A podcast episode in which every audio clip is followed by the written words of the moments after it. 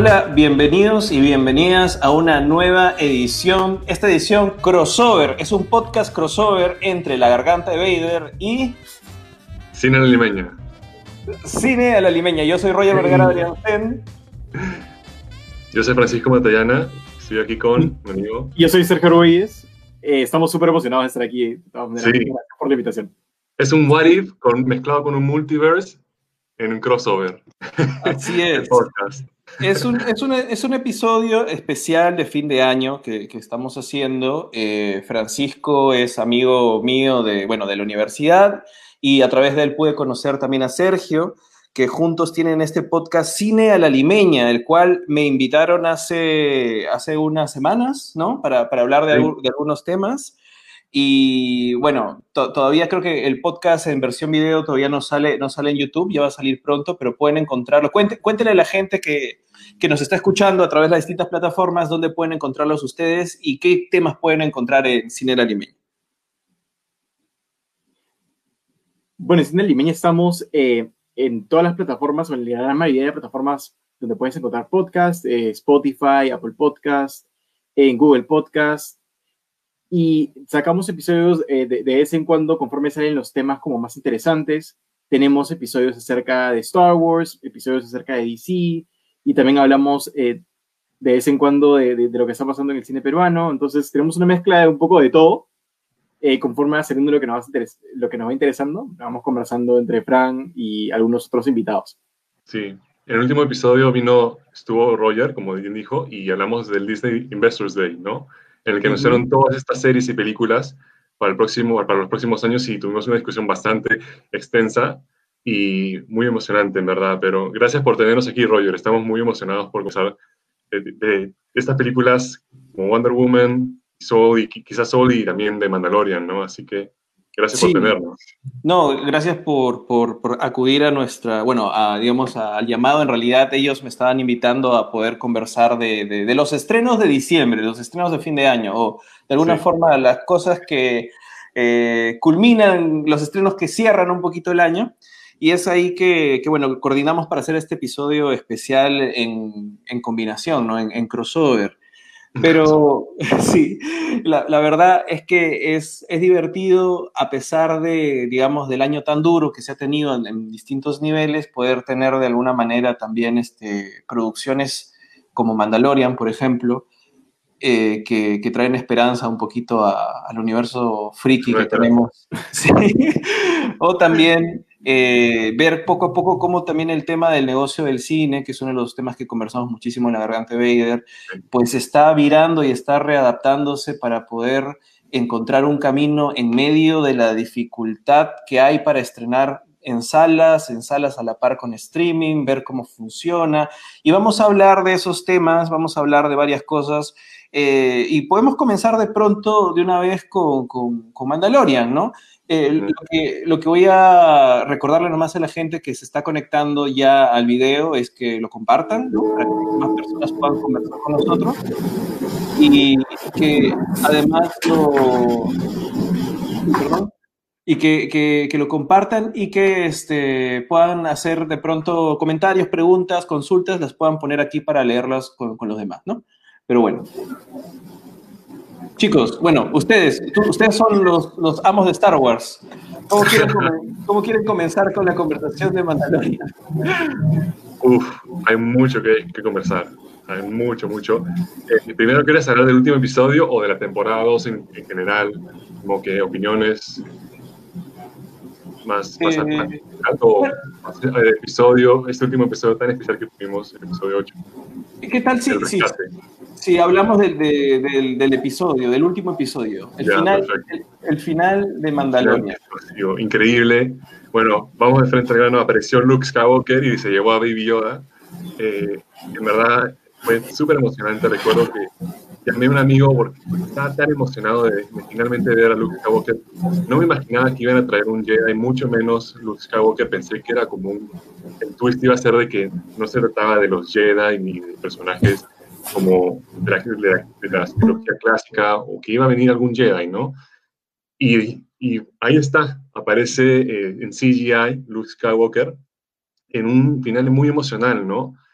eh, que yo hasta lloré un poquito porque, no porque apareció Luke Skywalker, pero porque hubo este momento en el que Mandalorian se quita el casco y Baby Yoda lo toca, le toca la cara, de verdad es que lo tocan, le tocan la cara a Mandalorian y lo, y lo entrega a Luke Skywalker y se van, ¿no? En un momento muy emocional, muy lleno de acción. Eh, me gustó muchísimo, creo que fue el mejor final para la segunda temporada, que de todas maneras fue mejor que la primera temporada. Y diría que fue, es uno de mis episodios favoritos. No mi favorito, mi favorito fue de todas maneras el de, de Marshall, el primer episodio de la temporada. Pero muy emocionado por el futuro de Mandalorian. Creo que eh, anunciaron de que iba a seguir el libro de Buffett al final y que también están en producción de la tercera temporada de Mandalorian, que saldrá poco después de Book of Boba Fett, ¿no? Sergio, no sé, ¿qué pensaron de, de Mandalorian? Eh, ¿Qué les pareció la apariencia de Luke Skywalker? ¿Lo, lo veían venir o, o, no? De hecho, creo que es un súper, súper final, ¿no? O sea, no, no, es que tanto como lo veíamos venir, era mi expectativa más alta, era que, que podamos ver eh, a Luke Skywalker. De hecho, es el Jedi que yo decía, pucha, si tiene que traer a alguien, creo que sería la persona ideal. Y se cumplió mi deseo, mágicamente, me, pare, me pareció bravazo que, que, esté presente. Además, habla acerca de, de, qué tan en serio se está tomando Disney toda esta apuesta, porque fueron con todo, ¿no? O sea, creo que muchos queríamos que aparezca Luke, pero no lo creíamos en verdad hasta que lo vimos en ese momento en el capítulo. ¿no? Y fue como una revelación paso a paso, desde que viste que llegó ¿no? Eh, eh, el X-Wing y, y, que y comenzabas a pensar y dices, ya, pero ¿quién puede estar ahí? Y luego te acordabas de, de, de, todo lo que habías visto antes y que, claro, la única persona que podía estar ahí era Luke y luego viste la espada y ya en ese momento dijiste, este es el, es, esto es, ¿no?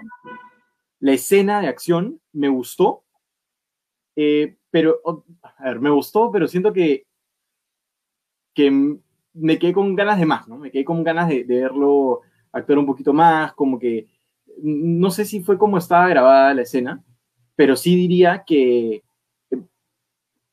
no llenó por completo mis expectativas. Creo que me emocioné demasiado y ya como que estaba esperando mucho. En mi caso me arruinaron completamente ese final, ¿saben? Oh. Les, les, cuento mi, mi, mi, pequeña, mi triste, mi triste no. relación. Mi triste relación con Mandalorian. Igual lo disfruté muchísimo, ¿eh? lo he disfrutado yeah. mucho. Pero, por ejemplo, en la primera temporada, yo vi el primer capítulo de Mandalorian, tuve que dejar tiempo porque no, ten, no tenía tiempo para seguirlo viendo y no, me no, no, vi el segundo hasta después de mucho tiempo. Y justo cuando iba a ver el segundo, alguien subió un meme diciendo el momento en que bebé Yoda usa la fuerza para salvar a Mando. Y ese es el gran sí. twist del segundo capítulo. Y es como que, ah, no puede ser que me hayan malogrado eso. Y ahora que mi hermana regresó de España, queríamos ver Mandalorian juntos. Entonces estábamos encontrando un tiempo para ver la segunda temporada juntos. Y porque yo tuve también que trabajar todo el viernes del último capítulo, recién lo pudimos ver sábado, creo. Este, y ella también estaba ocupada. Y justo como que media hora antes de ver el capítulo, entro a Facebook, porque yo usualmente viernes no veo nada. Salgo, de todo, salgo de todos mis grupos de WhatsApp, salgo de todas partes, qué sé yo, ya no, no entré y entro por inercia y la primera cosa que me aparece en el Facebook, ya, pero ni siquiera texto, era el frame de Luke Skywalker ah, y madre. otra foto de la pantalla que decía Mark Hamill. O sea, fue como que... No. No, fue, no de hecho, lo yo me acuerdo que a, a Sergio le espolearon a Sokatano en un grupo de WhatsApp de, de, los, de unos amigos, ¿no? Ajá. Y, yo desde entonces dije, es que tengo que ser muy cuidadoso y si no llego a ver el episodio a las 3 de la mañana, que es una hora bien mala para poner un episodio nuevo, eh, porque solamente me quedo jato, ¿no? Solamente sí. yo logré ver el episodio a las 3 de la un episodio a las 3 de la mañana, que fue claro. el segundo, el segundo al último, creo que es el del episodio de Bill Burr, el episodio de Bill Burr. Lo vi con un amigo, eh, pero no, simplemente el día siguiente en la mañana no entro a Facebook, no entro a WhatsApp y lo primero que hago es prender mi televisor y poner Disney Plus y ver el episodio. Y eso fue lo que pasó. Entonces, el, la sorpresa me chocó.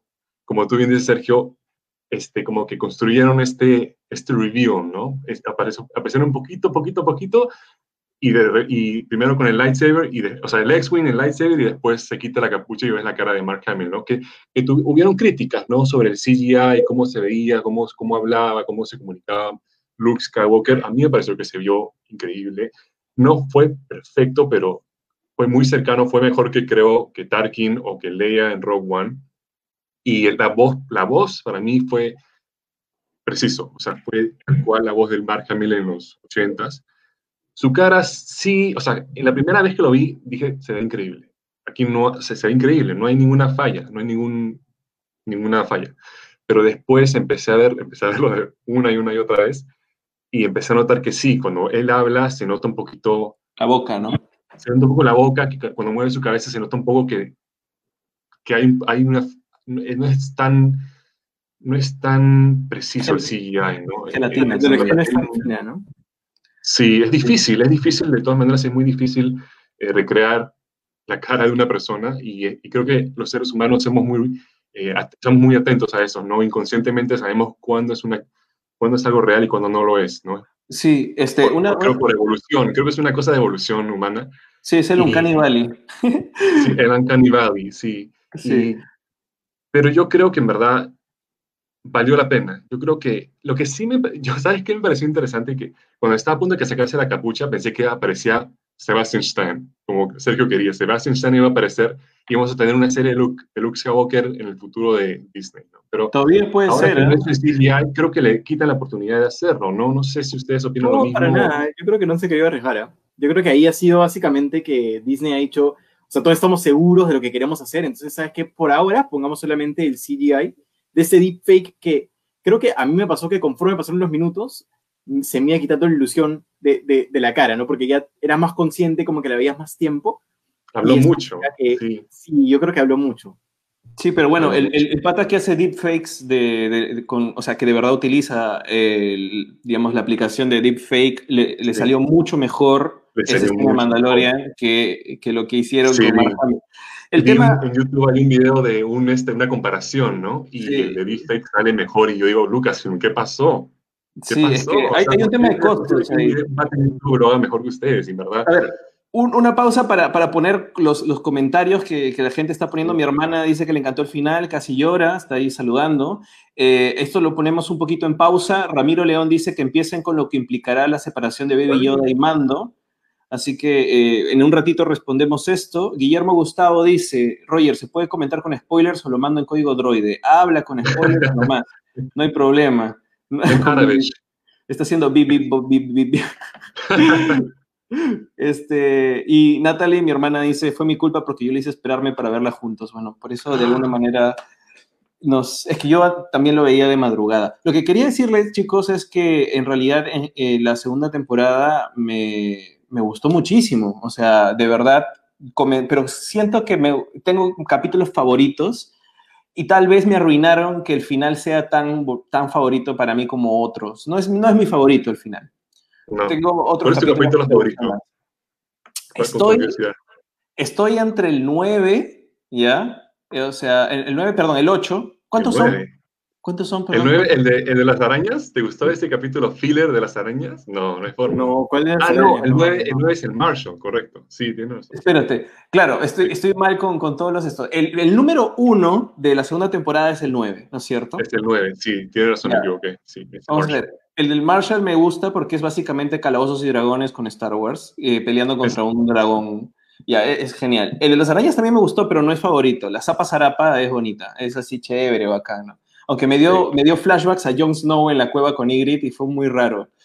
Es, o Señor este, de los Anillos. También.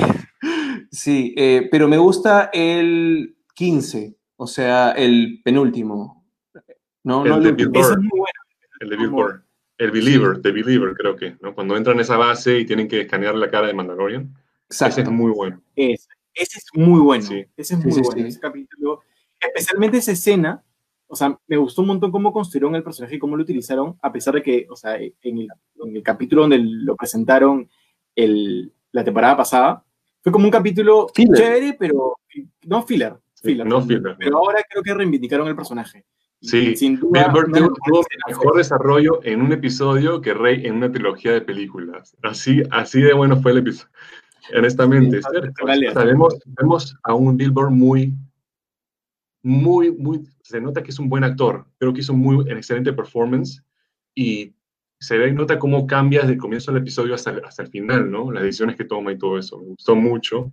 Pero, ¿qué, qué episodio fue tu favorito, Sergio? Eh, de, de, ese capítulo en general de la temporada. O sea, de la segunda. De la segunda.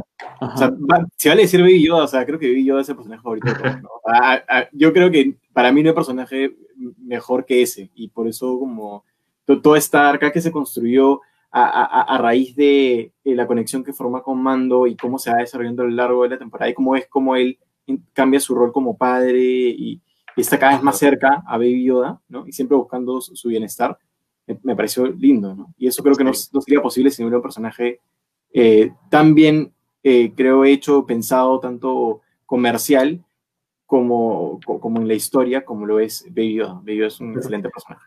Pero tu capítulo favorito. Ah, mi capítulo de, favorito. De la segunda. Eh, mi capítulo favorito creo que tendría que ser eh, el capítulo en el que se llevan a Baby Yoda. Solamente el 15, no, el 14 el 14, solamente porque me gustó muchísimo esa escena donde él estaba sentado como que con, con, con los brazos así, sí, como, sí. como, como, meditando y se conectaba con la fuerza. Claro, ese es el, el capítulo, capítulo dirigido por, por, Robert Rodríguez, por es el que Rodríguez. dirigió Robert Rodríguez de casualidad, que estaba pasando por ahí y dijeron, oye, necesitamos un director. Y, y entró, y que sí. eso le consiguió su dirección y showrunnerismo en The Book of Boba Fett, porque Robert Rodríguez claro. va a ser uno de los showrunners de Book of Boba Fett, ¿no? Sí, y en Navidad, no sé si llegaron a ver, salió un, eh, un documental de una hora más o menos sobre cómo hicieron la, la segunda temporada de Mandalorian y mostraron cómo Robert Rodríguez eh, Todavía no lo vi. desarrolló ese episodio y mostró cómo él hizo como en su casa con sus hijos la recreación de escena por escena cómo iba a ser el episodio y usaba juguetes de Star Wars, usaba a sus hijos, uno de sus hijos se vistió como Boba Fett y él como, y las tomas, tal cual las tomas que hacía en su, hizo en su casa con sus hijos y juguetes, lo hizo en la serie con Boba Fett y los aquí Tamara Morrison y los actores. Tienen que ver ese, ese documental en, en, Disney Plus, está increíble. Que te claro, muestran cómo hicieron cada episodio, ¿no? Sí, está. Muy, muy bueno. En realidad, ese, esa serie de documentales que hay detrás de Mandalorian es muy bueno. Todavía no veo el de la segunda temporada porque es más de una hora ese episodio. Es larguísimo. Sí, pero es genial. Yo quería hacerles una, una pregunta sobre, sobre Mandalorian Season 2. ¿No les pareció que ya mucho se sacó el casco? O sea, yo estaba pensando que era como que un momento importante, único, el que iba a hacerse. Sí. Cuando sucede tres veces en, en, toda la temporada, creo que se pierde un poquito el concepto. Pero, ¿qué les molestó mucho o no? ¿Les gustó? ¿Qué tal? ¿No les molestó? A mí no me fastidió, a mí no me fastidió para nada. Y, y, es más, yo soy más de la idea de que como el actor me parece tan bueno y creo que es una parte eh, muy importante del personaje. Eh, poderlo conocer y, y, tener más interacciones con él y verle la cara me, me, gustó, ¿no? Además que creo que la excusa es todo bien usada. O sea, para cuando, por lo menos en este capítulo que, que, que tenía que sacarse, digamos, el casco para, para poder eh, escanearse la cara, parece que calzó preciso y nos permitió eh, conocer de repente un poquito más del personaje, ¿no? Yo creo que fue lo suficiente retrospectivamente le quita un poco de fuerza a ese momento en el que le muestra su cara a Baby Yoda, ¿no? Uh -huh. Y justamente fue el episodio siguiente, ¿no? Entonces ya, le quita, yo, para mí sí creo que le quita un poco de la emoción, de la sorpresa de ver su cara, su, su rostro de, de, de, Pedro Pascal de nuevo. Pero claro, está bien justificado, lo hicieron, lo hicieron sumamente bien cuando, y la razón por la cual se tuvo, tuvo que quitar el casco es por, porque ama a este bebé Yoda y necesita necesitaba en ese momento quitarse el casco para poder acceder a los récords. Una escena un poquito cuestionable, ¿no? Porque el, la computadora no lo bloquea, si no sabe que es claro. del imperio. Pero normal, pasable, ¿no? Entonces cuando se quita el casco, sabes de que es, es como una, una muestra de amor a Baby Yoda y es una excelente razón para, hacer, para quitarse el casco y, y es un momento en el que Mandalorian se queda sumamente vulnerable, ¿no? Porque él nunca se quita el casco y es la primera vez que lo vemos literalmente frente a, o sea, mostrar su cara, su rostro a, frente a personas, porque en la primera temporada vimos que se lo ve el droide, IG-11 creo. Claro, Pero aquí bueno. está ante mucha gente, lo, lo, ve Bill Burr, lo ve este oficial del imperio, entonces es parte del, del desarrollo del personaje de Mandalorian y también una prueba de que está dispuesto a hacer lo que sea para poder rescatar y salvar y proteger a Baby Yoda, ¿no? Entonces yo creo que lo hicieron bien, pero sí, en el momento que el, el, último episodio se quita el casco, es como que. Mmm, no es tan, no te choca tanto, ¿no? Hay, hay, hay, una serie de, de, rumores que quedan en solamente rumor, en que dicen que Pedro Pascal se estaba peleando por mostrar la cara, y etcétera, etcétera. Más allá del rumor que puede ser falso o no, es verdad que, a ver, este, este conflicto va por dos líneas. Uno, es difícil empatizar con una máscara, es muy difícil de lograr. Por ejemplo, ya, mi, hermana está participando mucho ahora en, algunos comentarios. Natalie dice, ya es increíble que conectemos tanto con un muñeco y un protagonista cuyas expresiones no vemos nunca. Eso es un reto y lo hace una gran serie. Se confirma cuando lloras en el capítulo final. Bueno, yo no, Roger, sí. yo, yo, llorando. no, o sea, es difícil empatizar. Mi, otra hermana es actriz y cuando empezó a ver Mandalorian decía, ¿cómo, ¿cómo hago? No le veo la cara, no le veo los ojos, ¿no? O sea, es difícil. Creo que hay excepciones muy puntuales, como por ejemplo B de Vendetta, que nunca se ve la cara. Eh, una de las películas del juez Dredd, Judge Dredd, que también casi nunca se le ve los ojos. Y la otra excepción es Mandalorian, definitivamente. O sea, no, no le ves casi nunca los ojos, no le ves la cara, aunque sí es verdad que los actores muchas veces negocian screening time de su cara cuando hay máscaras y por eso las primeras películas de superhéroes tenían ese gran problema y a, cada rato se sacaban la máscara y decías, ¿por qué se saca tanto la máscara? No tiene sentido. Bueno, porque venían por contrato, ¿no? Es cierto, sí. Eso pasa, que creo que trataron de hacer eso con Batman. En algunas películas intentaron al comienzo eh, darle los ojos blancos, ¿no? Como el personaje clásico en, las, en los cómics, en las series. Pero creo que última, la decisión final fue no quitar los ojos blancos porque mata a tu actor, tipo, no puede él transmitir emoción eh, sin mostrar sus ojos, ¿no? Es, es, difícil, en verdad, pero yo creo que se puede, se puede trabajar con movimientos corporales muy precisos, ¿no? Y con la manera en la que capturas a tu actor en la cámara, con la luz y con los otros personajes, más que nada, ¿no? Si Baby Yoda es súper expresivo y eso nos ayuda a entender a, a Mandalorian, ¿no? Como que es un feedback. Entonces, eh, si tienes un buen elenco, si tienes buenos personajes alrededor de este personaje que no puede ver su cara, sus ojos, puede funcionar, ¿no? Pero también hay muchos actores que no están dispuestos a, tomar ese riesgo, ¿no? Sí, yo creo que Robert Pattinson ha sido uno, porque yo creo que han intentado con Robert Pattinson darle la máscara con los ojos tapados y no funcionó, ¿no? Eso es lo que escuché, no sé si será cierto, pero... Bueno, habrá que ver ese Batman. Sí, sí. Sergio quiere decir algo, lo, veo con cara así pensativa. Sí, no, bueno, de hecho sí me parece, o sea, muy loable de la serie poder decir que em, tanto Baby Yoda como Mandalorian son personajes que han quedado eh, como icónicos en todo Star Wars, a pesar de que justamente no pueden mostrar el rostro, ¿no? Y que mucha gente haya conectado con ellos y se sienta eh, de alguna manera u otra identificada con esta relación que se formó entre dos personajes.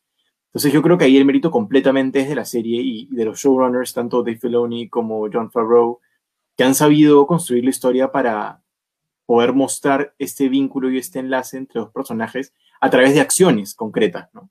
Porque claro, o sea, no, eh, nos toca como audiencia basarnos en eh, todo lo que sacrifica Mando para, para en verdad mostrar su amor, y no, porque no lo podemos ver en su cara, ¿no? No podemos ver la sorpresa en su cara ni nada. Incluso en la voz, ¿no? Creo que también ah, em, eh, de por sí la forma de hablar de Mando es como bien flat. Entonces, este, ese también es otro challenge. Y que han podido superar esto y que ahora estemos hablando de estos dos personajes, habla del buen trabajo que ha hecho Disney. Sí. Así es. Igual, a mí me parece, yo sí siento que, que, de pronto han dado un final a un arco que podría ser un poco más largo. O sea, es mi, digamos, mi apreciación como guionista. Yo, yo siento que el, el, arco de Mandalorian, al presentártelo como un personaje que no se ve el rostro y que pertenezca a este credo conservador, claro, es, básicamente como eh, un sectario un poco facho termina, este, termina deconstruyéndose a través de una experiencia de paternidad hasta romper sus propios, digamos, estereotipos, romper sus propios dogmas por encontrar un sentido más importante que el mismo dogma que viene a ser la relación con su hijo postizo, ¿no? Por lo tanto, el momento en que se quita la máscara frente a Baby Yoda y frente a todos los demás es un momento fuerte, importante, pero que siento que se aceleró si justo en el capítulo anterior se lo, ya se lo sacó otra vez, ¿no? Entonces, por ahí podría darme la impresión que, que, el plan original podría haber sido un poco más largo, pero como se viene tanta expansión del universo de Star Wars, ante las series y todo lo que hemos comentado en el podcast que estuvimos con ustedes en Cine La Limeña, que lo pueden escuchar para ver lo que pensamos de todas las series que van a venir, ¿no? Es que de pronto prefirieron agarrar y cerrar esta pequeña historia hasta este punto, continuar con Mandalorian con otras cosas y expandir el universo de streaming, digamos, de, Star Wars a través de distintas narrativas. ¿no? Se vienen bastantes series, no puedo esperar. Y esta serie ha sido increíble, ha sido un final increíble. Eh, yo, yo al comienzo estaba muy escéptico y no quería ver al Mandalorian quitarse el casco, pero siento que es, es, importante que lo haga ahora y yo creo que en el futuro lo va a hacer más. Vamos a ver más el rostro de Pedro Pascal, no solamente porque el actor quiere, eh, pero que yo, yo sí creo los reportes de que él sí se estaba peleando porque quería más tiempo sin el casco, pero también por el, por hecho que ya es, they earned it, ¿no? O sea, que sí hemos visto que él está cambiando episodio por episodio y que ahora sí este, tiene sentido porque él ya está, empezaría a cuestionar su credo, su culto, y entender que this is not the only way, ¿no? Que hay muchos ways en Mandalore y que no necesariamente lo que es él esté, este, porque él es parte de este, este credo que, es, que se llama The Guard, ¿no? La guardia, la guardia de los, de los niños, de Child, una cosa así. The Tribe, ¿no era? Él encuentra, él encuentra ah, no, le dice, tú eres parte de un culto y tú no eres el Mandalorian clásico, ¿no? Y él ahí es cuando empieza como que a reconsiderar, y eso creo que es parte de la evolución de Mandalorian, y, y no me sorprendería y me parecería que es ahora mucho más este, fitting que él empiece a actuar, menos como lo vimos al comienzo y más, eh, un poquito más liberal, ¿no? Que sí se quita el casco, que está dispuesto a, a desviarse un poco de sus creencias originales, ¿no? Entonces yo creo que eh, pero Pascal vamos a verlo mucho más y vamos a verlo haciendo también crossover, como nosotros estamos haciendo ahorita, crossover con la serie de Rangers, crossover con Ahsoka Tano. No, ¿cuál es la otra? Rangers y. Ahsoka Tano. O sea, Ahsoka Tano también es en la época de, de Mandalorian. Sí, porque son, esas tres series en Mandalorian temporada 3 van a cruzarse, ¿no? Para un último, un series event, ¿no? Como un evento, como un tipo endgame, por ahí decirlo. Entonces, nada, esta serie, esta temporada 2 ha unido a la fanaticada. O sea, lo siento en las redes sociales, que la gente, que tú, la, gran mayoría ama esta serie, ama a Baby Yoda, ama Mandalorian, y nos ha unido después de las secuelas que nos ha dividido bastante, ¿no? Entonces siento que esto ha sido no solamente grande para Star Wars, sino también para la fanaticada, para los fans de Star Wars. Sí, ¿qué tal, qué tal si, digamos, haciendo los últimos comentarios de Mandalorian, respondemos algunas de las, de las preguntas? Ustedes, amigos de Star Wars, eh, a ver, tu amigo Ramiro dice, ¿qué implica la separación de Baby Yoda y Mando? ¿Qué creen que implica? Buena pregunta. Para mí debería ser el cierre, ah, yo creo que para mí es como casi el cierre del personaje, o sea, van a virar completamente y tienen que cambiar completamente la estrategia para la tercera temporada. Muchas sorpresas, yo creo que se van a ir por el lado este, del, Dark Saber, ¿no? Que, era lo que un poco se, se mencionaba al final de este último capítulo, y espero que exploten bastante ese lado, ¿no?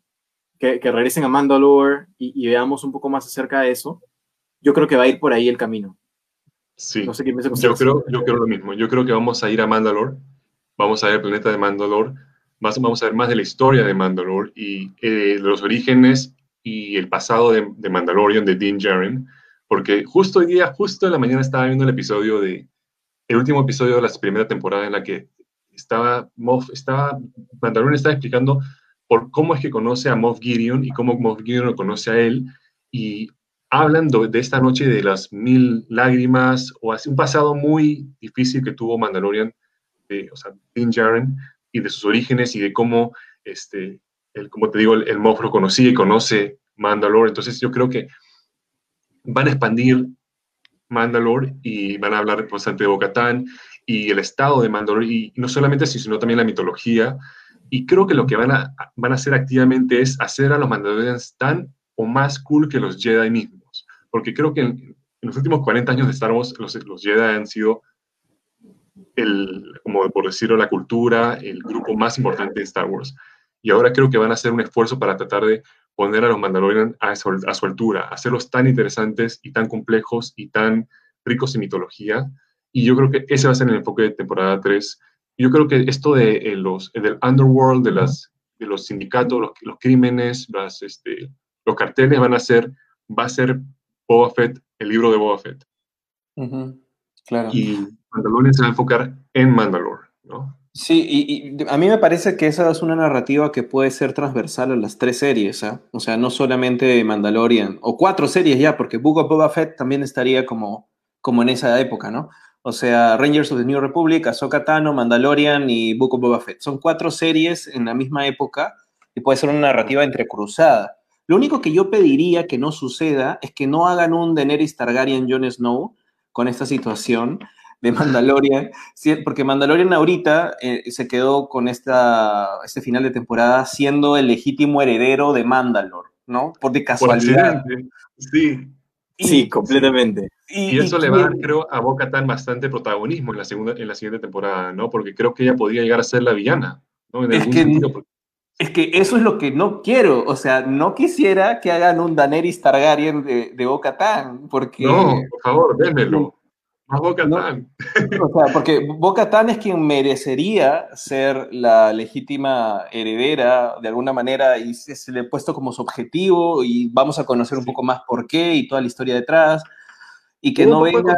con eso, ¿no? ¿no, Roger? No sé si has escuchado de cómo esto funciona de que tienes que ganar eh, el sable venciendo al otro en combate y cómo se contradecía lo que pasó en Clone Wars. No sé si lo, si lo llegaste a Ah, es que yo, yo, no, yo no he terminado de ver Clone Wars, entonces... Ah, no, este, ya, lo que pasa es que eh, en Clone Wars, Sabine Wren de Rebels le entrega, así se le, le entrega el sable oscuro a Bocatan y Bocatan lo toma.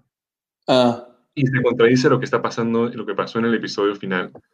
Entonces mucha gente está pensando que en la tercera temporada expliquen por qué ha cambiado como la regla de cómo se asume el poder del sable, ¿no? Porque ah, o sea, fueron muy eh, explícitos en decir de que tienes que vencer en combate a la persona que tiene el sable para poder heredar el sable y así Mandalore. Entonces, no han explicado eso, pero me imagino que lo harán, porque seguro con Dave Filoni y, todo el mundo que conoce esa historia, no, no va a ser, no, no, no, se va a haber pasado desapercibido, ¿no? No creo que sea un accidente, un error. No, no, no creo. O sea, yo creo que el momento más esperado va a ser esa batalla, ¿no? O sea, yo sí quisiera ver una batalla entre ambos definitivamente no creo que, no quisiera que se resuelva como muy fácilmente, ah, bueno, vamos a simular de que hemos tenido un combate, te voy a dar, te, voy a dar el, Dark Saber. No, yo sí quisiera ver que en verdad se enfrenten. Sí, eh, y la pregunta de, la ¿no? Y la pregunta de Ramiro de Baby Yoda, yo creo que no vamos a ver a Baby Yoda por lo menos en toda la tercera temporada.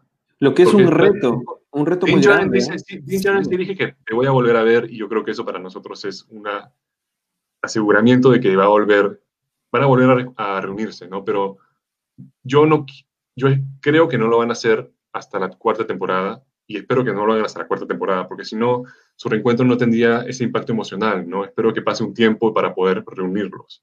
Sí, bueno, lo que decía es que es un reto muy grande porque las dos temporadas funcionan muchísimo por la interacción Baby Yoda-Mando. O sea, lo que tienes que hacer si quieres continuar esto, por eso se van a demorar. O sea, Mandalorian no va a volver el próximo año. No. Va a volver en dos años recién. Entonces, tienen que encontrar la forma de que uno siga enganchado cuando hay mucha gente que solo veía para ver al muñeco con orejudo, o sea. Así que hay que ver cómo, cómo superarlo, ¿no? Cómo superar esa, esa situación.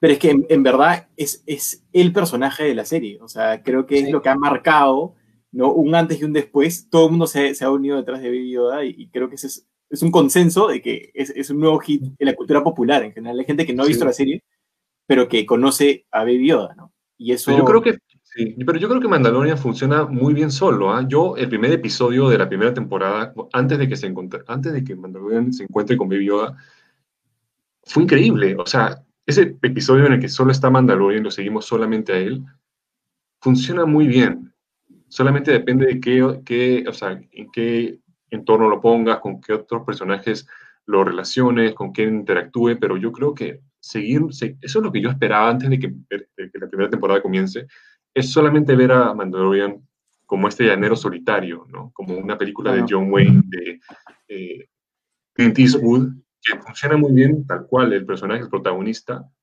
Sí. O sea, el, funcionó muy bien, pero cuando llegó el plot point, explotó la cosa. Pues este capítulo está bonito, está bacán, está chévere, pero luego hay un bebé Yoda, pues dices, ¿qué está pasando aquí? ¿No? O sea, y es así que la serie explota y se vuelve tan masiva. El tema es superar ese efecto masivo, es un reto muy grande. Una, una pregunta más aquí para, para, ver si pasamos al otro tema, si no, no nos va a dar el tiempo. Este, Gonzalo Javier dice, ¿qué piensan de esta soca versus la soca de Clone Wars y Rebels? Uh. ¿Ustedes qué han visto? ¿Qué han visto ambas series? Sergio. Eh, no, yo, yo, creo que esa pregunta va más para Francisco. Yo creo que está mucho más invertido. bueno, de hecho, lo, hablamos con Sergio. Sí, de hecho, lo hablamos en el episodio que cubrimos el, justamente a Sokatano, ¿no? Y, y, dijimos de que, bueno, yo dije de que amé a Rosario Dawson como a Sokatano. Ella interpretó el personaje tal cual lo, yo lo imaginaba que sería en, un futuro después de Rebels, después de Clone Wars, habiendo, pasado, habiendo pasado por todo lo que pasó, ¿no? Con Anakin, con los Jedi, con la guerra, con, con, los personajes de Rebels. Entonces yo siento que ella encarnó el rol muy bien. Ahora, la pregunta, ¿qué ves Ahsoka Tano la de Clone Wars? Me gusta la, la Ahsoka Tano de Mandalorian mucho más. Es mucho más madura, es mucho más sabia y es mucho más como que no, ¿cómo lo, no, no lado oscuro, pero es más, es más guerrera, ¿no? Es más, más misteriosa también, ¿no? más misteriosa también, sí. En, el humito, en el humito. Claro, y yo, o sea, y yo lo que me comenté, le comenté a Sergio de que al comienzo la gente, los fans odiaban a Stokatano porque era muy cartoony, era muy ridícula, era muy inmadura y se burlaba de Anakin Skywalker, que para mucha gente era una ofensa total, ¿no? Porque le decía Sky Guy, Sky Guy y mucha gente decía, ¿quién, es esta chica? Yo dije que no me gustaba el personaje porque no funcionaba en Clone Wars, por el hecho de que Clone Wars se suponía que iba a enfocarse en Obi-Wan Kenobi y Anakin Skywalker como hermanos, ¿no? Que luchaban en esta guerra juntos y después en Revenge of the Sith se pelean y es trágico, ¿no? Entonces que le den a Anakin Skywalker un Padawan o una aprendiz en Ahsoka Tano no, no funcionaba para mí y hasta ahora, hasta ahora no lo hace pero el personaje ha crecido en mí y también en la fanaticada en general, y ahora la gente es mucho más abierta a este personaje y ya tiene muchos fans, especialmente en los fans femeninos de Star Wars. Creo que tiene ha generado mucho impacto y mucho interés. Y, y siento que el episodio que, hizo Dave Filoni con Ahsoka es muy prometedor para la serie Ahsoka que va a venir en el futuro me emociona mucho porque siento que vamos a ver el lado místico de la fuerza, el lado de los Jedi, de todo lo que está pasando con los Jedi después de, del retorno del, Jedi, ¿no? De episodio 6, que no sabemos nada, ¿no? Y, ¿Y saldrá Grogu? Es un personaje que nos, se ha, ganado la fanaticada con Dave Filoni detrás de ella. Y Dave Filoni ha mostrado que es un gran director y un gran escritor. Y y si hay alguien que, que haya indicado para dirigir y producir ese show, es Dave Filoni, ¿no? Entonces, y, se veía increíble el personaje, o sea, se veía increíble la acción en acción con los sales blancos, increíble. Eh, nada, ahora soy yo, me he vuelto fan de, de Sokatano, ¿no? Creo que es uno de los mejores personajes, o quizá el mejor personaje femenino de Star Wars. Yo creo que es el personaje ideal para comenzar a explorar, como dice Frank, eh, como que el lado más místico de la fuerza, ¿no? Y volvemos a conectar con la fuerza dentro del mundo de Star Wars ese es un perfecto nexo porque además al verla por primera vez eh, en live action, como que nos da una perspectiva diferente, no es como un aire fresco, eh, es como un personaje nuevo que ya viene con una fanaticada detrás. Entonces, eh, de hecho, lo que comentabas, eh, Roger, de, de, si ella se va a encontrar con Grogu, yo creo que ella podría ser, incluso antes que Mando, la, que, la que nos vuelva a, mostrar a Grogu, ¿no? Porque por ahí que en algún momento sería interesante, ¿no? Que sabemos que en este mundo está, está, está Luke. Entonces, por ahí que de repente hay, hay, alguna otra oportunidad en esa serie de que aparezca ya de repente Sebastian Stan interpretando a Luke Skywalker, quién sabe. ¿no? Pero sí veo esa posibilidad por ahí. Rápidamente, ya sé que he hablado mucho, pero quiero rápidamente porque me hace acordar Sergio, es de que esta, ella va a ser la puerta, la entrada a Throne, Grand Admiral Throne de, es verdad. de, de Rebels, y también para los personajes de Rebels, o sea, Ezra Bridger, si no está muerto, Ezra Bridger, y también Sabine Wren, ¿no? Que es otra Mandalorian. Entonces, ella podría ser la conexión entre ella con Sabine Wren, Sabine Wren con Mandalorian, con bo por ahí podría haber ese vínculo. Yo creo que Throne, que el almirante Throne va a ser el gran villano de Star Wars, Throne. Yo siento que va a ser el Thanos de todas estas series así, multiverse Star Wars, que va a volver y va a ser el, gran villano, ¿no? Este, A ver, eh, queridos amigos, para aprovecharlo, digamos, ¿podemos pasar al siguiente tema? para sí, sí, sí, dale, Vamos a seguir hablando. de Mandalorian. pero hay muchísimo, muchísimo que se podría hablar de Mandalorian, podríamos, hay, hay más preguntas, de hecho, de Mandalorian, pero para hacer la conexión y poder tener tiempo hacia el final... Eh, hemos hablado de una de las, de las digamos, de, las interpretaciones más, eh, más contenidas y más queridas de Pedro Pascal, y creo que podemos pasar a hablar de una de las interpretaciones más controversiales de Pedro Pascal. Mire la conexión, ¿eh? La, ah, conexión, ¿no? Entonces, buena conexión, buena conexión. Claro, entonces en este crossover con Cine La Limeña, ¿qué tal si conversamos de la última película de Warner Brothers y DCEU que hemos visto, que es Wonder Woman 84? ¿Qué pasó? ¿Qué pasó con esta película? Yo voy a decir que a mí me encantó, ¿ah? Yo estoy ah, contentísimo. Sí, me encantó. A mí me parece, o sea, yo estaba emocionado por ver la película. A mí me gustó la primera, me pareció que, o sea, lo que propuso Patty Jenkins con Gal Gadot, Gal Gadot, por cierto, es Wonder Woman, o sea, ella es ese personaje. Eh, me esperaba muchísimo para esta segunda. Y, y Pedro Pascal me parece un excelente actor. Y hay escenas que son increíbles, pero la historia para mí no, no funciona. O sea, la, historia, el problema para mí es la historia y toda la, la, trama principal de esta piedra, pues lo que le pides deseos. Estoy diciendo spoilers, creo, no, no sé. Bueno, pero vamos, con spoilers nomás. bueno, esta piedra que la nada llega y no sé, y estaba supuestamente en todas las culturas, y por ahí no sé si se dieron cuenta, pero en el, en el espacio de Chita había como un póster de Machu Picchu, parece que también había estado en los Andes, una cosa mega rara. Claro, son geólogas, arqueólogas, este, ya bueno, ya, la, piedra se pasó por todo el mundo. Sí, la piedra se pasó por todo el mundo y justo aparece acá y, todo está basado en esta piedra que nunca hemos escuchado comentar antes y tampoco siento que desarrollaron bien eh, la idea de la piedra, no sé, a mí eh, eso me, me desencajó de la película. Siento que la trama muy desordenada y para mí no funciona. Como fan de Star Wars, sí, soy fan de Star Wars, no sé si lo sabían, pero soy fan de Star Wars. Esta película me tiene muy nervioso con Patty Jenkins, sabiendo que va a dirigir una película de, de Rogue Squadron. feliz, estabas feliz, y hace, hace dos semanas estabas feliz sabiendo que Patty Jenkins, Y ahora como que chuch. No, pero esta película me tiene muy nervioso con Rogue Squadron. Eh, espero que ella no escriba la película, no sea guionista en la película, que solamente sea directora, porque sabemos que es una muy buena directora. Y yo amé la primera Wonder Woman, o sea, me pareció increíble, me pareció creo que es hasta las mejores películas de DC. Y, y esta película fue un, desastre. O sea, yo no la voy a volver a ver. No la voy a volver a ver, no me gustó. Desde el comienzo el diálogo me pareció cringe, o sea, cringy, súper incómodo muy, este, creo que la inspiración era como las películas de los 80 de Superman, ¿no? Como Richard Donner, tipo, ese tipo de sentido de humor, ese tipo de acción, pero a mí me perdió, o sea, me gustó el comienzo en Themyscira con la niñita que estaba en esta como tipo Olimpiadas, y me gustó la, la, moraleja que le dijo este Robin Wright, no, sé qué, qué, personaje es, Antioquia. No Shortcuts. Eh, este, ella es. Sí, no eh, Shortcuts, ¿no? Claro. Uh, una, no sé, una, una, una amazona, una amazona.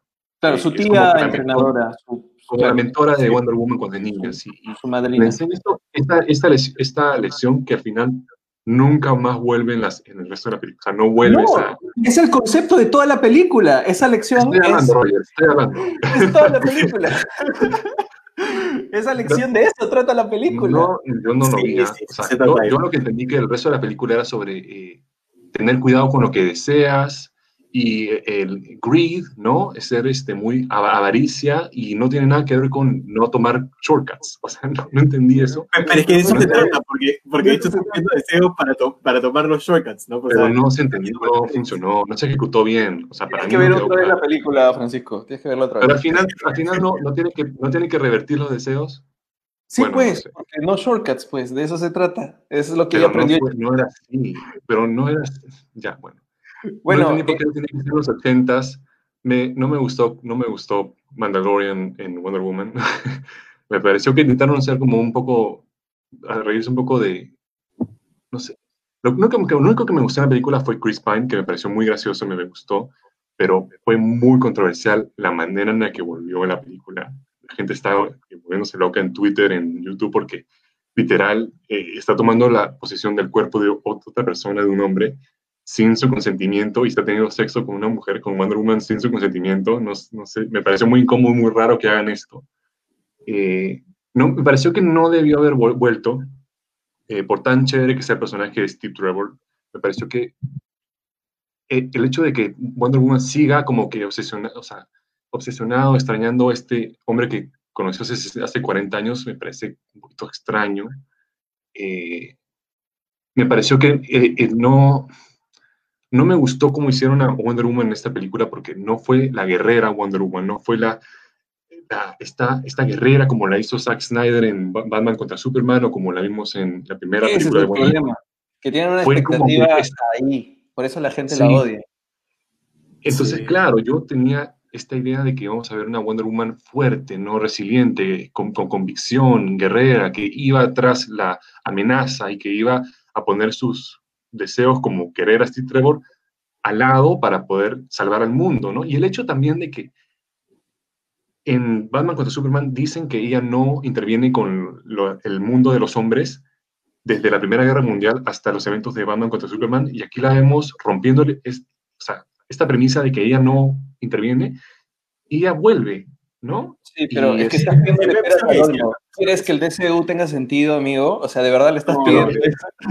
No, hay, que no hay consistencia, pues, ¿no? O sea, nos dice. Pero sabía que no iba a ser Sí, pero, este, pero por eso, por, pero por eso, ¿por qué ponerla en los 80 cuando la puedes poner fácilmente en, el, en, en la actualidad y evitar todo ese tipo de contradicciones? Es perfecto para, el, para, el, para, en realidad, para el concepto de esta película. O sea, creo que encaja muy bien. Eh, eh, exagerarlo todo, hace que es una película muy campi, además. Es súper campi. Eh, respondiendo un poquito, un poquito lo que tú dices, estoy tratando de entender por qué odian tanto la peli, ¿ya? Porque tiene una reacción hasta violenta cuando la película tiene sus deficiencias, como todas las películas de superhéroes, pero especialmente más las películas del de, DC, tienen incoherencias, pero una vez que pasas por el, digamos, e, entras a la convención, se pueden disfrutar, ¿no? Eh, las de Wonder Woman para mí son las mejores del DCU y Shazam tal vez. Eh, creo que, esta película es muy coherente con la primera. Si, no, si te gustó la primera, es lógico que, este sea como el, segundo paso, porque literal en la primera dicen que Wonder Woman va a pelear por el amor. O sea, eh, Wonder Woman de Patty Jenkins no es Wonder Woman de los cómics. La gente sigue pensando o sigue queriendo que sea la Wonder Woman que le rompe el cuello a, este, al personaje Pedro Pascal, quieren, quieren que sea la, la Amazonas eh, asesina, que, que, se atreve a matar y Superman no. Este, ¿Cómo? Ah, que, no tanto. Yo no diría que, que tiene que ser tal cual en los cómics, pero revisando, Estoy revisando qué esperan. ¿Por qué? Porque Wonder Woman ha tenido su película en solitario, ¿no? y la segunda parte, pero ha tenido estas dos apariciones o tres apariciones en las, el resto de películas de Zack Snyder. Y Zack Snyder no entiende, creo yo, amigo Zack, si me escuchas, que si quieres hacer un personaje muy diferente a como es en esencia, mejor hacer un personaje distinto y no hacer cualquier zancochado de los personajes que ya conocemos. No hagas un Superman nuevo, o sea, ponle otro nombre si quieres, pero ese no es Superman. Ah, no hagas otro Batman, ese ah, no es Batman. No conocí este lado de ti, no conocí este lado de ti, Roger. Estoy muy asustado, no sé qué hacer. Las películas de DC de Zack Snyder son un sueño húmedo que tiene, donde todo el universo es así gritty, oscuro, extraño. yo, no soy fan de Zack Snyder, ¿ya? yo no estoy fan de Zack yo, yo nunca, quizás nunca defienda sus películas porque me parecen que él no es bueno haciendo superhéroes, haciendo Batman, haciendo Superman, pero sí te diría que me gusta mucho, su, mucho más su Wonder Woman que el de Patty Jenkins. Es la guerrera pero es que no, no hay desarrollo en, en, en las películas ya, para no, pero aún así es, más, es, mucho más entretenido verla pelear con su padre. No hay nada. No hay, no hay, no hay nada de Wonder Woman. hay, cero, desarrollo en las películas. O sea, yo, yo creo que, o sea, a mí me gustan las películas de Zack Snyder, me parecen, me parecen chéveres. O sea, sí, sí disfruto de las películas. Creo que Batman vs. Superman es una, para mí es una buena película eh, que, que, tuvo un muy mal tercer acto. Pero, pero es una buena película. Y, y creo que Wonder Woman, el principal error, por lo menos lo que yo sentí, no es tanto el hecho de que no sea guerrera ni nada por el estilo. En verdad, para mí la acción tampoco fue tan crítica como todo el mundo la pinta. Para mí el problema fue que nuevamente, la, o sea, había muchas cosas sin sentido. O sea, esta sí, escena que justo sí, muestra Roger de, de, del, eh, del jet invisible, ¿no? que, que viene como de la, que, Aplaudir. vino de la nada. Yo, yo, dije como que sí, porque eh, justo estaba practicando con una taza y ahora voy a hacerlo con el jet. Y yo como... Sí, que puede hacer las ¿Cómo cosas desarrollaron esa idea? O sea, Nunca ¿cómo desarrollaron eso. eso? Ya tienes, Y, ya una, tienes un, y un plot hole también es el hecho de que todos los personajes cuando quieren hacer un deseo tienen que decirlo, ¿no? Lo tienen que expresar, lo tienen que vocalizar, es decir, yo quiero a Steve, que vuelva a Steve Trevor, yo quiero que termine este año, ¿no? Algo así, ahora con la piedra. Y, pero todos menos, menos Wonder Woman, porque ella nunca en ningún momento dice quiero que vuelva a Steve Trevor, sino como que toma la piedra, Bueno, no, sopla este viento como si fuese la rosa de Guadalupe en la ya están, ya están buscándole ya ustedes así del detalle De qué cosa que no le funciona porque no y han cuando entrado en la película, cuando no con la Chita y está en el agua y está electrocutando a Chita y ella con toda esta armadura de metal no se electrocuta. Ah, Pero no sabe Ok. si es metal o no, y además es una diosa, o sea, no, no se le ok, ok. Y Chita Sí, se sí. veía malaza, me parece que no hubo tranquilo, Lo que- quiero hablar fue un rom-com mal hecho con un- un- una trama terrible que no tenía sentido, que se contradecía, que no Ya, mantenía pero, pero bueno, ya, ya has dicho que no le encontraste. Yo, te quiero, yo te quiero argumentar por qué Wonder Woman 84 en realidad es una secuela coherente de este tipo de, de Wonder Woman que nos presenta Patty Jenkins, porque esta, en realidad, esta Wonder Woman es Superman. O sea, no es Wonder Woman de los cómics. Esta Wonder Woman es más Superman que Superman, obviamente, de Zack Snyder, que Zack de Snyder. Superman no tiene nada. Y es realmente la que representa eh, la esperanza y la inspiración, de alguna manera, ante la humanidad, como ningún otro personaje del DCU tiene. Y literal, digamos, a- eh, Patty Jenkins la presenta como la portadora del amor, la que busca el amor, y de alguna forma la representación del amor. Y la película a mí me parece cada vez más interesante cuando encuentro que una película de superhéroes no te presenta a un villano tal cual, o sea, cuando no tienes un villano, sino cuando hay una temática. O sea, la película no hay villano, Pedro Pascal no es el villano.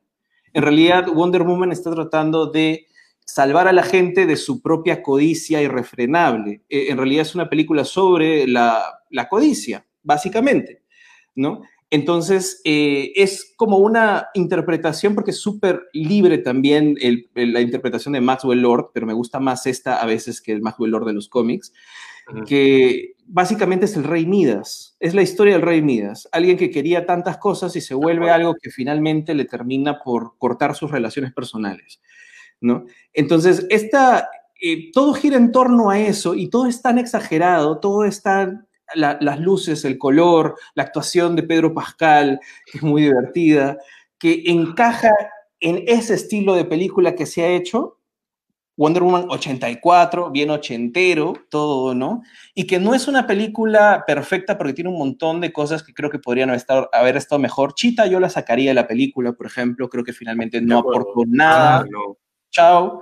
Este, Esa escena, eh, Roger, esa escena donde van a donde un maya X para que les explique cómo funciona. terrible, un Maya X, Innecesario, los innecesario.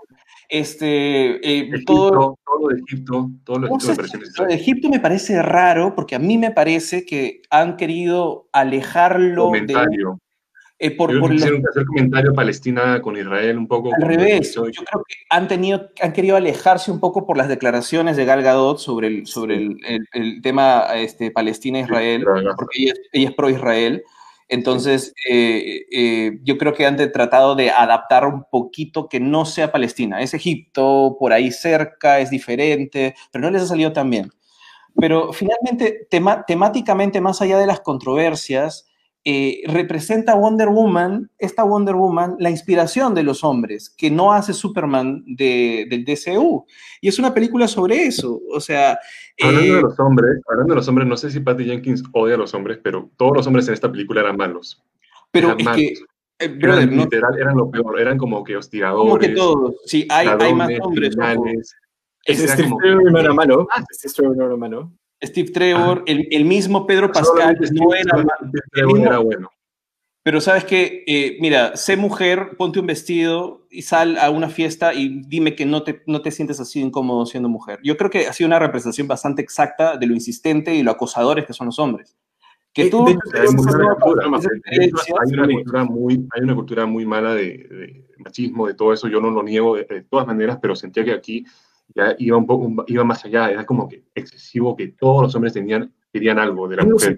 No yo no lo sé excesivo para nada. Pero así es. Me parece que, que falta, falta más eso. Porque los hombres son muy buenos en el cine cuando no lo son así en realidad. Las personas no son así tan amables, menos en espacios donde hay interacción. ¿no? Eh, ah, más bien, lo que yo sentí que estuvo flojo es que creo que hablando de ese tema, eh, Chita representaba la respuesta violenta ante ese tipo de acoso. Eh, debería haber representado. Era Wonder Woman ignoraba todo y Chita trataba de, de poder de alguna, o sea, er, esa, esa reversión del poder, ella ganando poder y utilizándolo como una respuesta violenta y al final se diluyó y se perdió. Por eso digo, sin Chita hubiera sido mejor. Sí, yo, yo creo que los, los, errores fueron tres. Yo creo que debieron haber elegido entre o Chita o Maxwell Lord.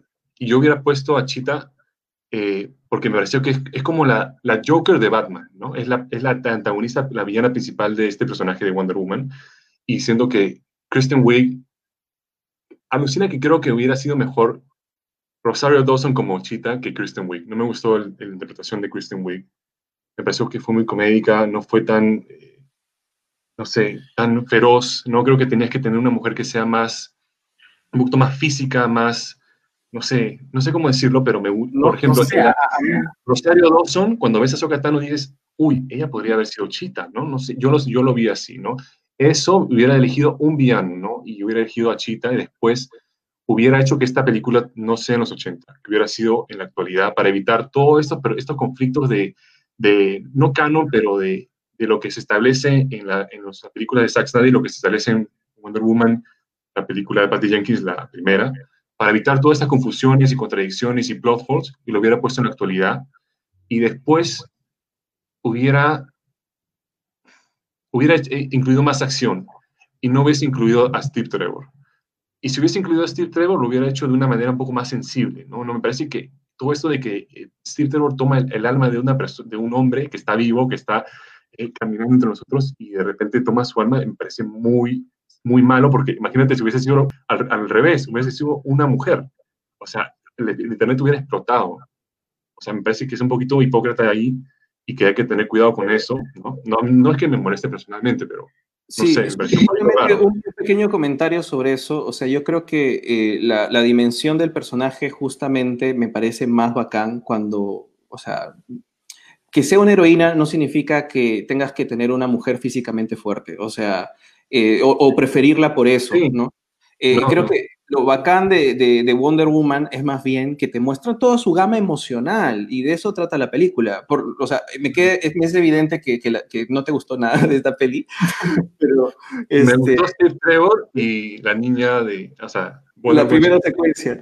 Claro, pero este, y, claro, o sea, al final creo que la gran mayoría no le ha gustado la peli y mi caso es un caso creo que aislado o, muy poco, porque veo que hay muy pocas personas que, que, les ha terminado gustando, pero ah, por lo menos yo sí siento que es coherente con, con por lo menos con la Wonder Woman 1, o sea, con, con, con lo que sigue de, de lo que está proponiendo Patty Jenkins. Con el DCU y con el resto de películas, pues lamentablemente no tiene sentido, pero entre sí tampoco tienen sentido.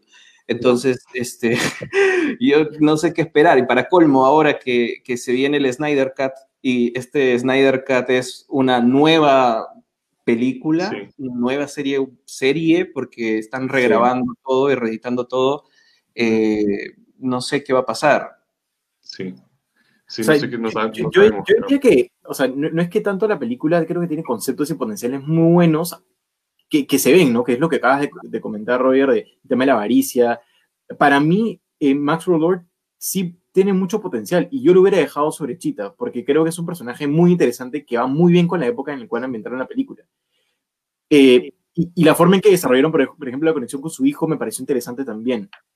Pero creo que el problema está en que hay muchos momentos en los cuales el guion se desvía, justamente porque, por ejemplo, Chita es un personaje que no debería estar ahí, eh, que, que, hay estos temas como la visita de este pata maya para que, para que les explique cómo funciona la piedra y qué sé yo, que te distraen de lo central, que es ese tema de la avaricia, ¿no? Y, y, que, y, demostrar cómo este mundo cambia porque todo el mundo quiere eh, su beneficio personal. Eso es un mensaje bonito y, es un concepto bueno, pero creo que la película no lo desarrolló eh, tan bien. Yo creo que... aparte, ah, quisieras Ah, discúlpame, continúa. solo para, para, redondear lo que dijo Sergio, ¿no?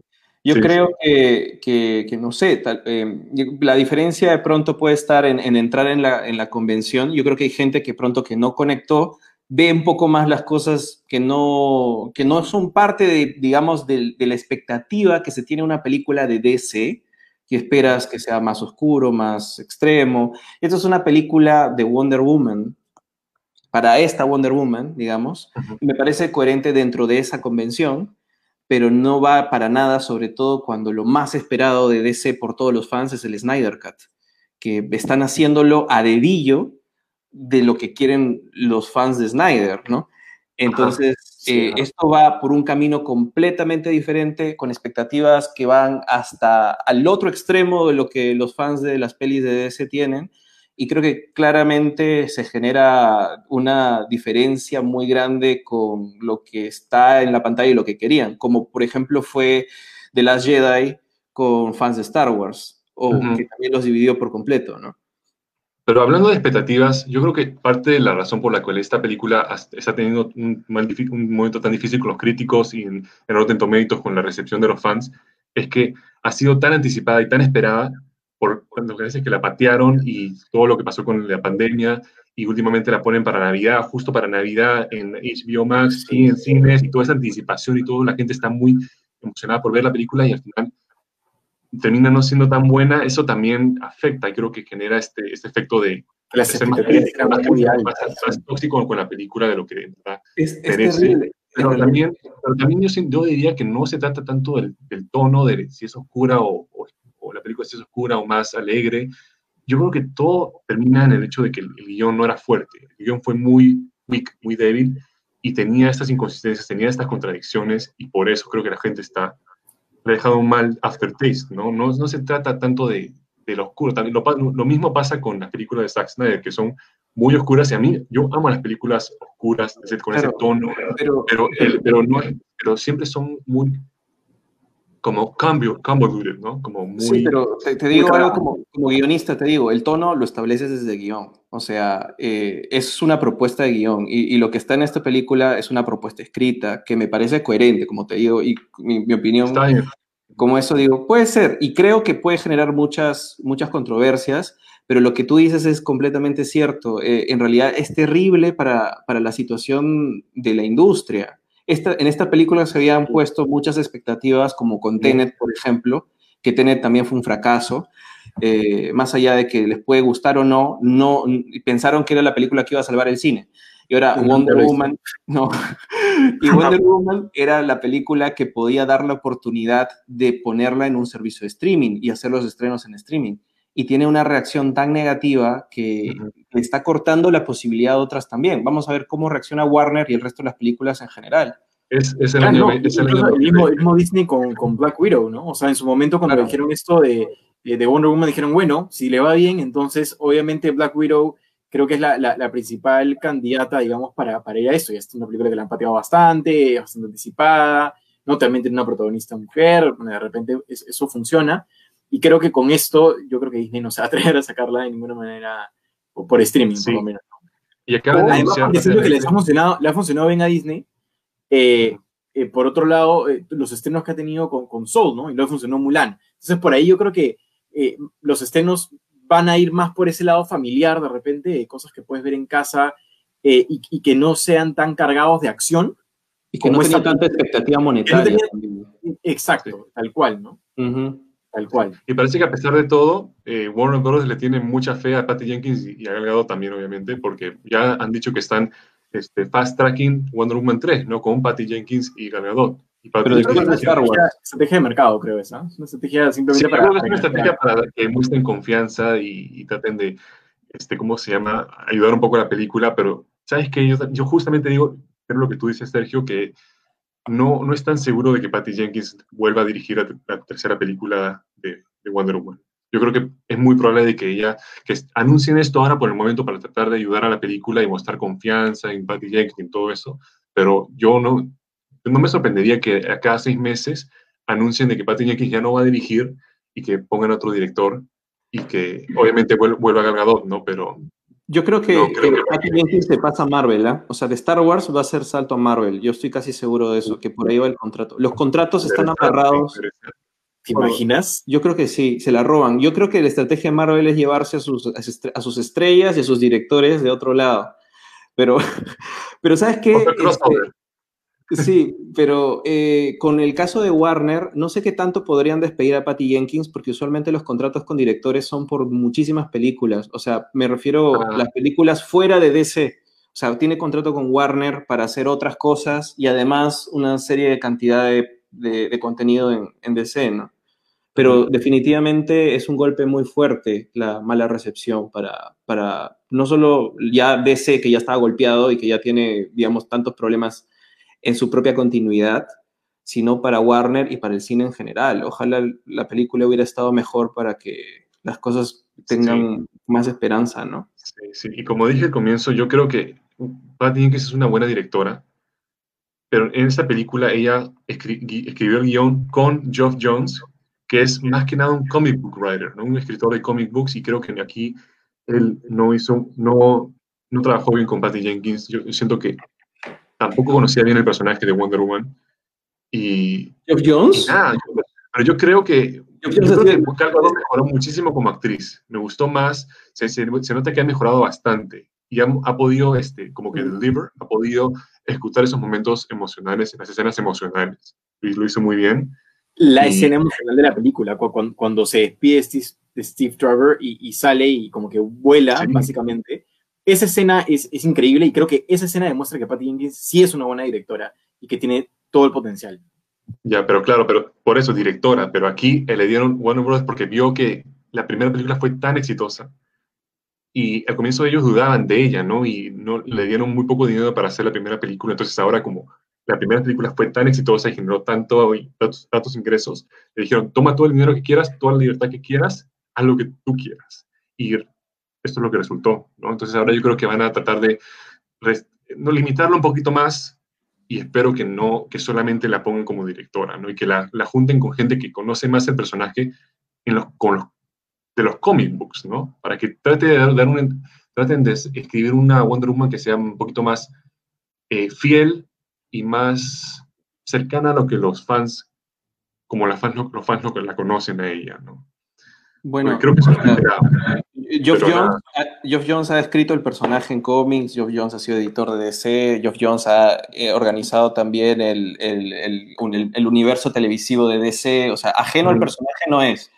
Este, no, ajeno no, pero no es que no, ha escrito un personaje, ha escrito un comic book. Ha, estado, ha estado, en las películas también desde, desde muchísimo tiempo. ¿ah? O sea, Geoff Jones no, no se ha traducido bien nada más. O sea, creo que había un problema definitivamente para mí en el guion y que de repente no han trabajado juntos y las ideas no se sabían ejecutar, pero eso le puede pasar a cualquiera. O sea, creo, creo que. Claro, y creo que no es motivo para que no siga escribiendo, amigo, porque si me haces eso porque no te gusta algo que yo escribo, lo que pasa es que más oportunidades de seguir escribiendo. No, no, porque lo que, pasa es que, lo que pasa es que votaron al escritor que, fue, que estuvo en la primera película, que fue un escritor de comic books de, de Wonder Woman.